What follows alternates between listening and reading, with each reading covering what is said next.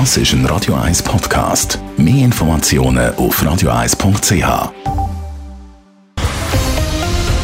Radio 1 Thema. Morgen entscheidet der Kanton Zürich über seine politische Zukunft. Die Gesamterneuerungswahlen vom Parlament, zum Kantonsrat und dem Regierungsrat stehen an. Simon Storz, wieso sind die Wahlen so wichtig? Einerseits natürlich, Jonas, du hast es gesagt, gibt die Bevölkerung die Richtung vor, wie die politischen Entscheidungen im Kanton Zürich in den nächsten vier Jahren fallen werden. Und andererseits schaut auch die ganze Schweiz morgen ein bisschen auf Zürich, weil die Wahlen bei uns im bevölkerungsstärksten Kanton vom Land gelten als wichtige Gradmesser für die nationalen Wahlen, die ja dann im Herbst stattfinden. Gut, und was sagen die Umfragen, wer dürfte morgen gewinnen? Ich würde sagen, schauen wir zuerst mal ins Parlament, also in den Kantonsrat. Da hat vor vier Jahren die Grünen Welle den Kanton Zürich überrollt. GLP und die Grüne haben je um 5 Prozentpunkte zugelegt und vor allem die SVP hat verloren gehabt. Laut der aktuellen Umfrage sollte die Stimmung heute noch ziemlich ähnlich sein.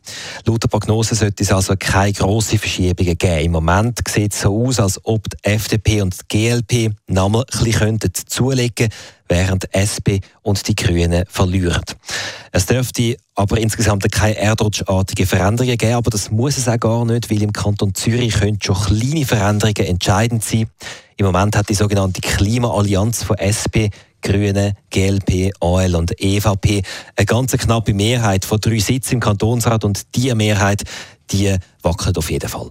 Schauen wir zu der Regierungsratswahl. Da treten ja alle neun bisherigen nochmal an. Könnte es da für irgendjemanden ungemütlich werden?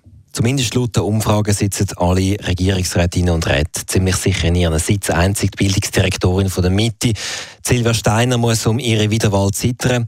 Gefährlich näher kommt ihr laut der NZZ-Wahlumfrage nämlich die SP-Co-Kantonalpräsidentin Priska Seiler-Graf. Sie will den SP-Sitz zurückerobern, den die Partei dadurch verloren hat, äh, weil der Mario Fehr aus der SP austreten ist. Wird sonst jemand Neues gewählt, wäre das eine grosse Überraschung. Achtung Simon, persönliche Frage, hast du schon abgestimmt? ja, Jonas, ich habe es nicht mehr geschafft, zum brieflich abstimmen, aber es gibt ja zum Glück Alternativen. Ich habe darum das Kuvert direkt beim Stadthaus beim Frau Münster eingerührt. Oh. Und das kann man noch machen bis morgen Morgen und natürlich kann man auch morgen äh, bis am Vormittag direkt an Touren gehen, gehen wählen für die die das dann machen wollen. Die Stimmbeteiligung die ist auf jeden Fall ähnlich tief wie bei den letzten paar Zürcher Wahlen. Bis jetzt haben laut der Webseite von der Stadt Zürich, äh, vom Kanton Zürich, knapp 37 Prozent der Wahlberechtigten ihre Stimme per Brief abgegeben. Merci für die Informationen. Simon Storz, Radio 1 berichtet morgen in einer Sondersendung über die Kantons- und Regierungsratswahl im Kanton Zürich. Abend 12 Uhr gibt es Resultat, Analyse und Reaktionen. Radio 1 Thema. Jederzeit zum Nachlesen als Podcast auf radio1.ch.